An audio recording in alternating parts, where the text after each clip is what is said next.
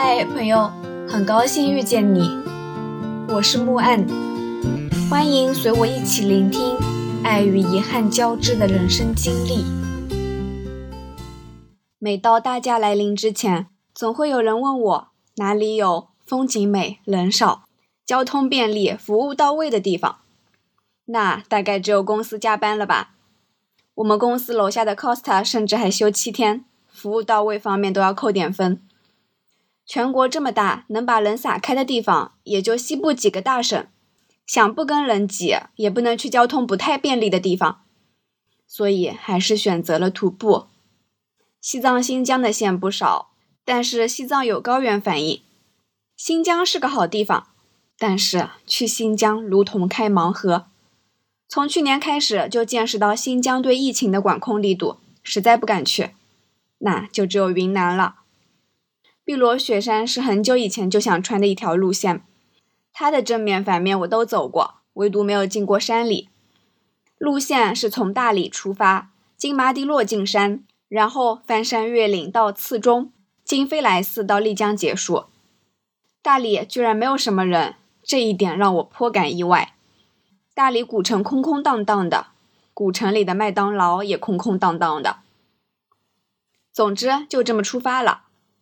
头一次在云南感受到了新疆和西藏的气质，一路上经过了五个检查站，每一个地方都要查身份证、健康码、行程码，还有一个地方要签承诺书，同时按手印。总之特别隆重。两位持他国护照的国际友人第一次在检查站的时候被检查了一个多小时，需要将他们的信息上传到系统里，后面的关卡就会知道。有这么两个外国人进来了，不用再查这么久。路过六库，同伴问我：“我们中午就在这个小镇吃饭吗？”我为六库证明，这可是个大大大大大城市，有希尔顿花园酒店的。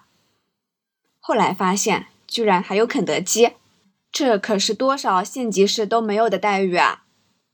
这还不是国际化大城市吗？中午吃饭的时候，又看见了汽油机，哎，想都别想。跟着俱乐部的最大好处就是省事，不用自己操心，车子、房子都有人搞定。在马迪洛住的客栈，早早的就被俱乐部给整包了。有两个比我们到的早的散客妹子，就只能在阳台上扎帐篷。在山里的阿洛客栈搞得还挺正规。又是扫码又是登记，门口还贴着防电信诈骗的告示。阿洛是藏族人，客栈里有一个叫小虎的年轻人是怒族人，他俩是亲戚。这位怒族人士平时生活在藏区，对怒族的文化啥的了解的不是很多，倒是拉着藏族的乐器弦子拉得很有前途。客栈里种着很多奇奇怪怪的树，比如树茄。理论上来说，应该是十一月大规模成熟，气质像西红柿，籽的味道像百香果，肉的味道有一点点像芒果，不甜也不酸，平平无奇的。还有长得很奇怪的柑橘类树，皮特别厚，据说这是第一代橘子和柠檬杂交的品种。一群玩户外的人，到了晚上吃吃喝喝，就开始神侃起来。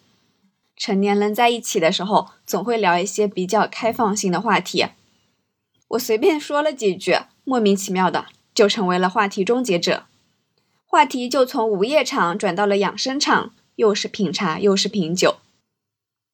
韩国欧巴乔治的中文相当不错，据说是被历任女朋友教的。之后的行程里，我感受到了乔治人家能有历任女朋友，那都是有原因的。第二天是个休闲游，到丙中洛随便转转，看看秋天那桶什么的。外国人不能随便进西藏，必须跟随高贵的、有专门资质的旅行社，要报备，要走流程。从麻迪洛上去的这个边境，就是本队两位国际友人能达到的最靠近西藏的这个地方了。此时的怒江第一湾相当无趣，水是浑的。要到十一月才会变绿，中间的油菜地也是秃的，要到三四月份才有金灿灿的油菜花。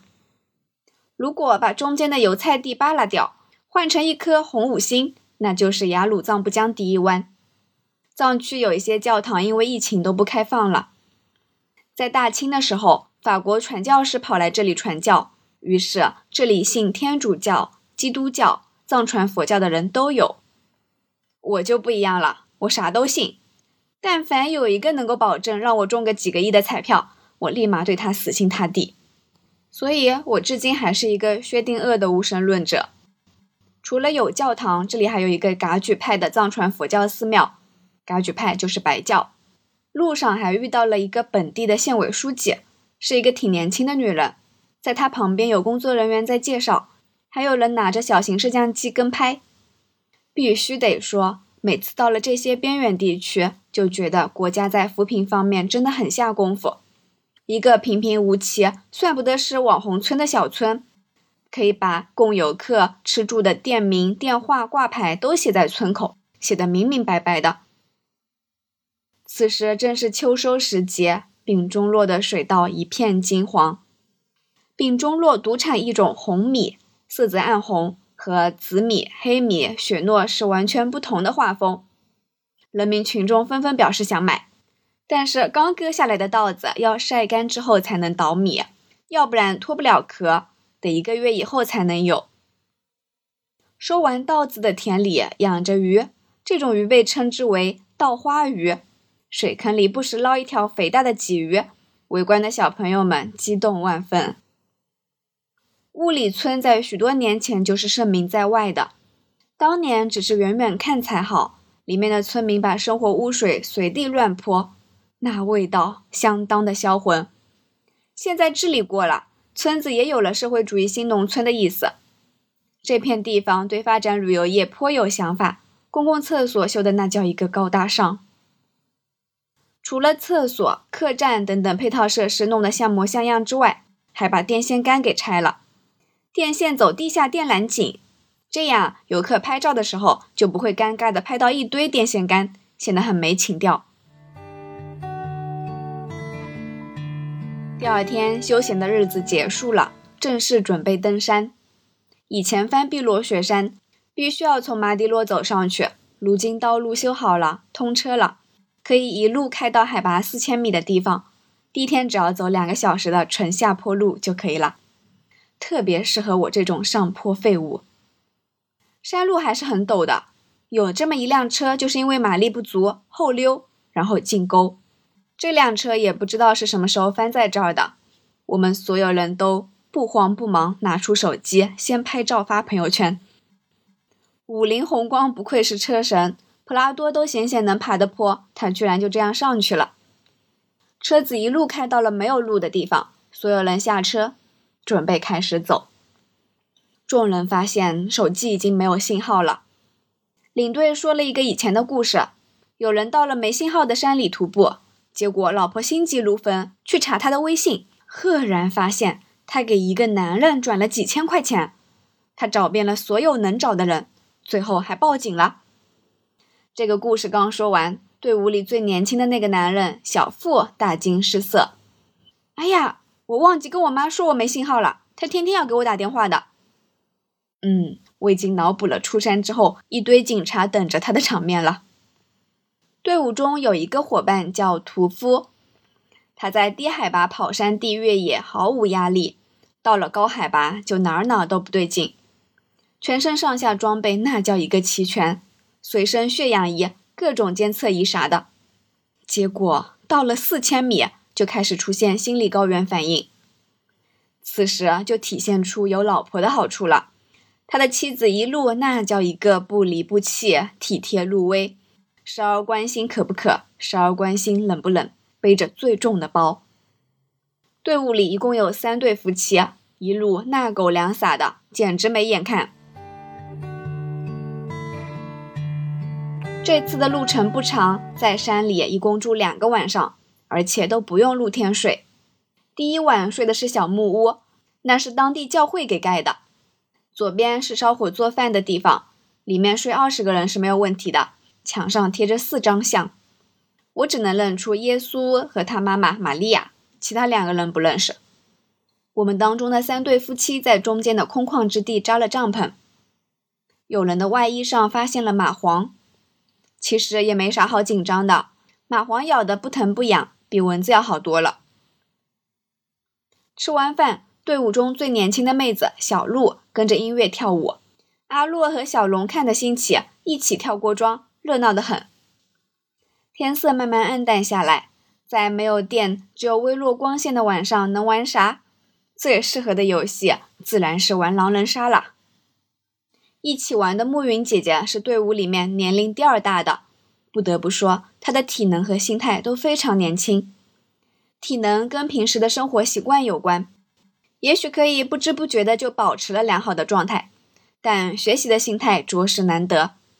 很多人过了三十就不愿意学新的东西，不断的重复自己过去的经验。暮云姐姐愿意学习从来都没有接触过的游戏，而且很快就能理解规则。当然啦，实际操作上还是有不足之处，场面一度非常混乱。比如，预言家罗斯看错了身份牌，以为自己不是；而身为村民的暮云则以为自己是，还认真的验了人。对，验了我这个狼人。又比如，法官记不清谁死了，由于太混乱，一旁围观多时的新月老公蟋蟀终于看不下去了，自告奋勇要当法官。结果，当法官第一场就遇到了不按常理出牌的狼人自刀。以及不按常理出牌的女巫救了自刀的狼人，又立马杀了另一个狼人。他非常困惑的让我再展示一下，我要救谁，我要杀谁。睁眼之后，情况越发混乱。自刀的狼人不明白自己为什么没死，而死的是同党。于是，狼人杀就这么莫名其妙的变成了欢乐喜剧人了。每局结束都笑得不行，啥乱七八糟的状况都有。第一天的好日子就在嘻嘻哈哈中结束了。第二天是长达五个小时的连绵上山路，还有三个小时的陡坡下山，从海拔两千九百米一路奔上四千三百米。如果这个距离放在平地，区区一千多米算个球。然而直线距离仅适用于黑心的房地产商卖房子的时候使用。上山的路迂回曲折，时常会发现。几队人竟然向着完全相反的方向在走，其实只是因为路在蜿蜒回绕。全国的马帮都是一种神奇的存在，马夫们没有好装备，鞋也平平无奇，包也平平无奇，背着两只手，牵着马绳，就这样如履平地的噔噔噔消失在山道上。想起了尼泊尔的夏尔巴向导也是如此，海拔四千左右，他们都是拖鞋上山。背筐的鞋子勒在额头上，什么背负系统，什么调节，不存在的。刚开始我还能走在最前面，然后到了海拔三千五百米，我准时准点的断气，被后面的人一个一个的超过。本来觉着就这么继续废下去也没啥嘛，直到我看到了负责收队的兔子赫然出现在了我脚下的山坡上。虽然那个直线距离看着近。其实走也要走半个小时左右，不过心理压力有点大，所以还是加快了脚步。望山跑死马这句话是非常有道理的。这个时候拍的一张风景照，在晚上住的蓝顶小屋上，依旧能够清晰的看到这样的景色。山间风云多变化，一时晴空万里，河谷溪流清晰可见。一会儿疾风骤雨直向脸上拍。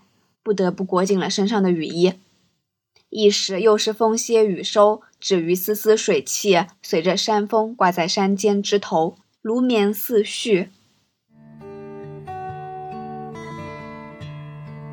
小溪可以跨过去，难以跨越的地方，自有前人已经铺好了路。有些是个正经的桥，桥前还搁了两块大石头做碑；有些个不正经的，像随性砍伐的树枝横亘在水上。这些不正经的桥，来年是否还能再见到它，就不好说了。美国人是小康和罗斯小丹两口子合租了一匹马，用来实在走不动的时候用。好好的一匹马都能成为撒狗粮的工具啊！罗斯和小丹招呼小康骑马的时候是这样的：“小康，前面你骑吧。”严肃认真，公事公办。而他们情侣之间的画风是这样的：“老公，你多骑一会儿，我不累。你骑，我要走走。我让马在前面等你，你马上就可以骑了。我没事，你再骑一段吧。”就连罗斯超过我的时候说的都是。让我先过去，我要追我老公。就这，他们还不承认有在撒狗粮，炫耀有马就算了，在我这个可怜巴巴、连路都走不动的人面前疯狂撒狗粮，这合适吗？海拔四千一百米的垭口有一个传教士用的树枝做成的简陋十字架。对于传教士的这个行当，一直以来我都觉得他们挺牛逼的。语言不通，文化风俗完全不懂，就敢乱窜着到一个完全陌生的地方传教。很多年以前，还真的有韩国人跑到了真主阿拉罩着的地方传基督教，然后被抓的。下山的路异常艰险，因为一直在下雨，路面的石头非常湿滑，碎石倒也罢了，那些成块的大石头根本就立不住脚，一脚踩上去。整个人都往下滑，时常会遇到小岔路，一边是陡坡碎石，一边是淌水的大石板，从哪里下似乎都非常艰难。抬头望领队，一袭红衣的领队早就消失在了茫茫大山之间，不知去向，完全指望不上。此时，乔治欧巴让我给他让个道，他走到最前面，探查石头是否松动，去探查哪块石头是松动的。哪块石头是安全的？然后把后面几个女同胞都扶过了危险路段。这一刻，我感受到他何以能交那么多女朋友。但凡网上那些没有女朋友要的男人，能有乔治那么一点精神，也不至于骂完女人拜金，又去骂爱收拾打扮的男人是娘炮，好像自己受了多大委屈似的。讲道理，没外表又没内在，不管是谁都不招人待见啊。在乔治欧巴的帮助下，我通过了湿滑路段，继续向前进入密林。走着走着，发现前方竟然没有路了，而路在下方十几米的地方，不知道是哪里看错了。来都来了，就别走回头路啦。曾经一个人独行的时候，这种事也不是没有遇到过。于是胳膊勾着树，从上头蹦下去。可算是到了住的地方。我只想坐着烤衣服。乔治一个闪现，拎着用品匆匆地赶向河边，把自己收拾得干干净净，顺便还把沾满泥的雪套给洗了。曾经我以为我糙得像个男人一样，直到遇到了打水光针和玻尿酸、做过热玛吉的乔治欧巴。哎，我连男人都不如。感谢收听。希望这个播客能陪你度过每一段孤独的旅程，彼此温暖，彼此治愈。希望来到这里的你可以放下一天的疲惫，尽享这人间好时节。也欢迎大家转发、订阅、赞赏、支持。我们下期见。